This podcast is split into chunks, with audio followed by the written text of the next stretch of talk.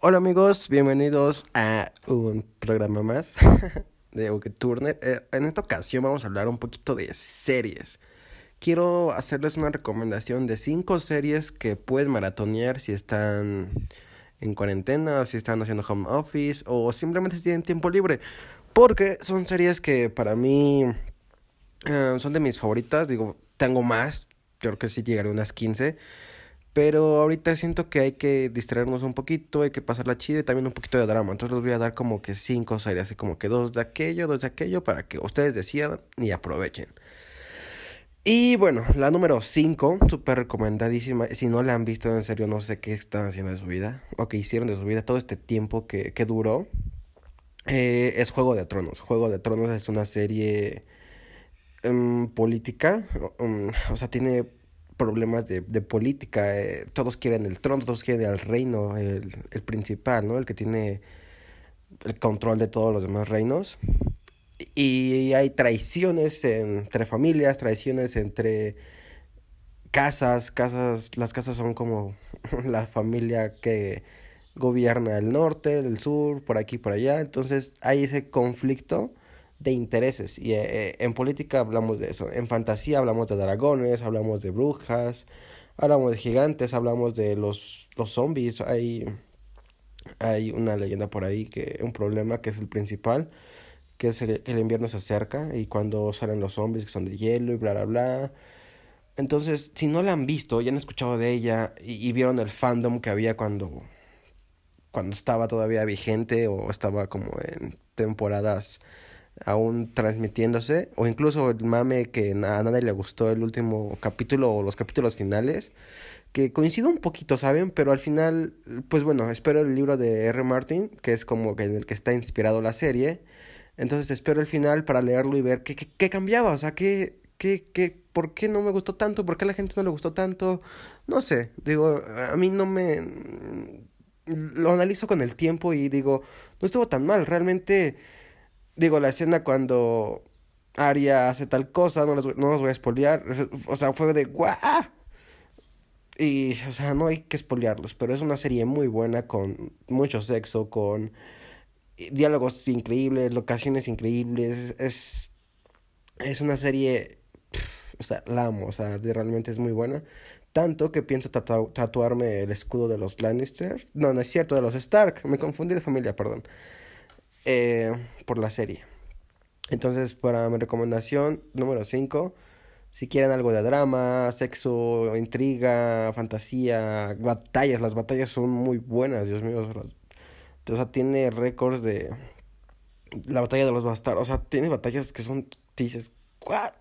O sea, Game of Thrones nos demostró que hay calidad para una serie y hay presupuesto para una serie y lo hizo fantásticamente. HBO siempre siempre invierte bien en series y aquí no fue la, la, excepción y fue bastante, bastante buena. Entonces, si no la han visto, es la primera recomendación que les doy. Número 4, ahora vamos con algo más ligerito. Ricky Morty. Yo creo que mucha gente ha visto Ricky Morty. Es una serie animada para adultos que toca temas filosóficos y temas de la cultura pop. Por decir algo, no sé, pueden hacer una parodia de Mad Max una parodia de la, la mosca, la cosa. Eh, o sea, toman prestado de varias películas de Matrix, de Volver al Futuro. Bueno, simplemente la primicia es Volver al Futuro. El Doctor y, y Marty, ¿no? Entonces, es una serie muy buena, capítulos de media hora, 25 minutos cada uno. que si bien no tienen una continuidad, es decir, no tiene como una historia que cuenta de cada temporada que va seguido, o sea, no, cada temporada es distinta, cada capítulo es un capítulo que tiene un principio y un final, aunque hay capítulos que sí tienen como consecuencias que van poco a poco con lo largo de las temporadas, que hasta ahorita son cuatro si no me equivoco.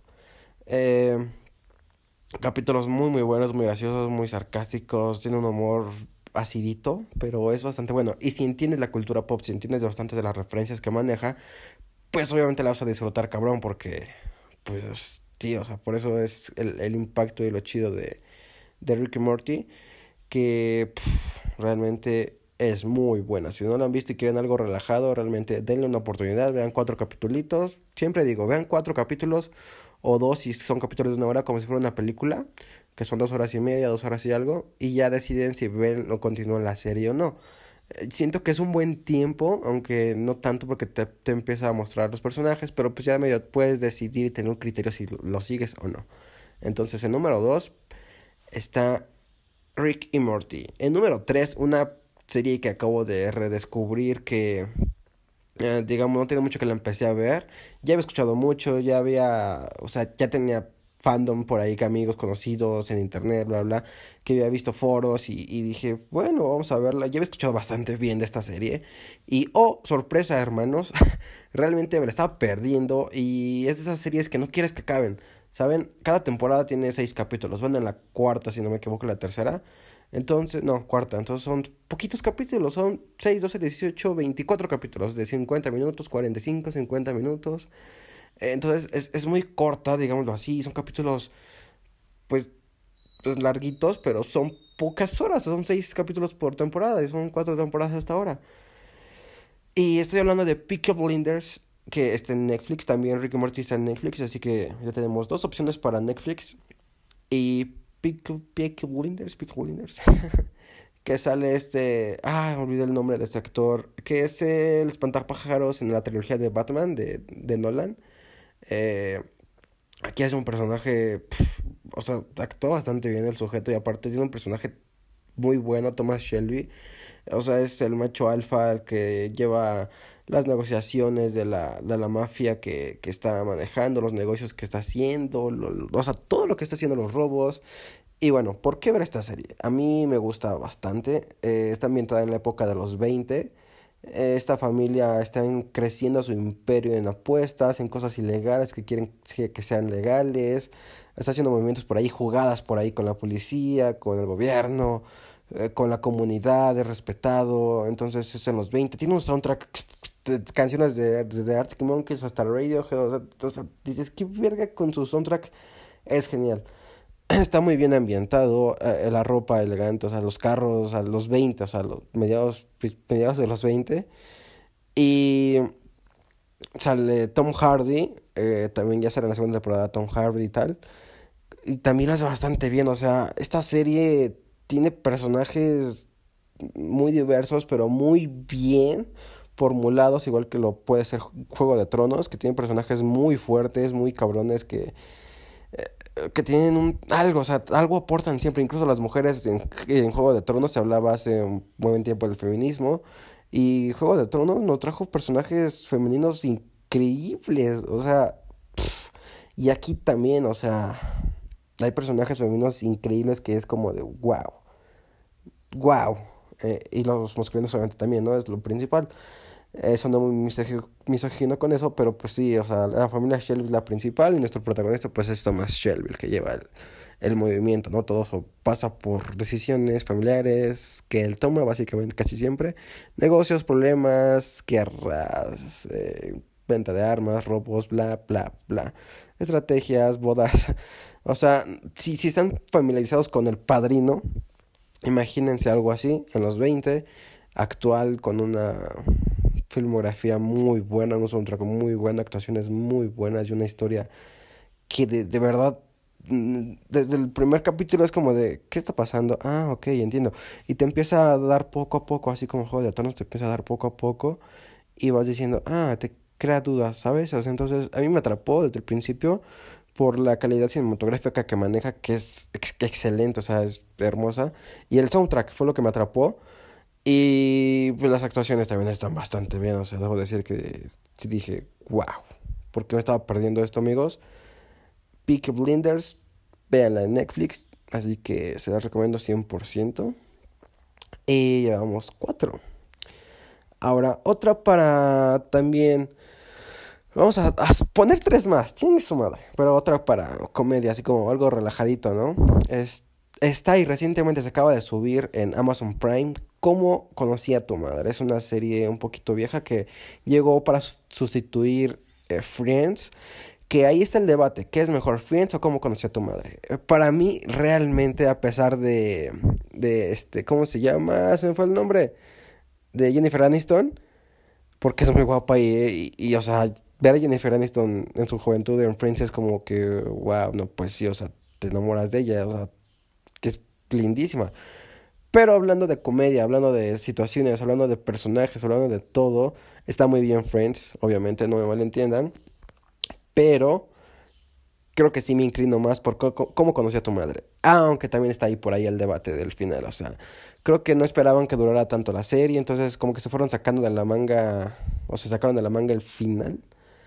Y por ahí también se, se, rumoraba que iba a salir como conocí a tu padre, ¿no? La versión femenina del otro lado y bla, bla.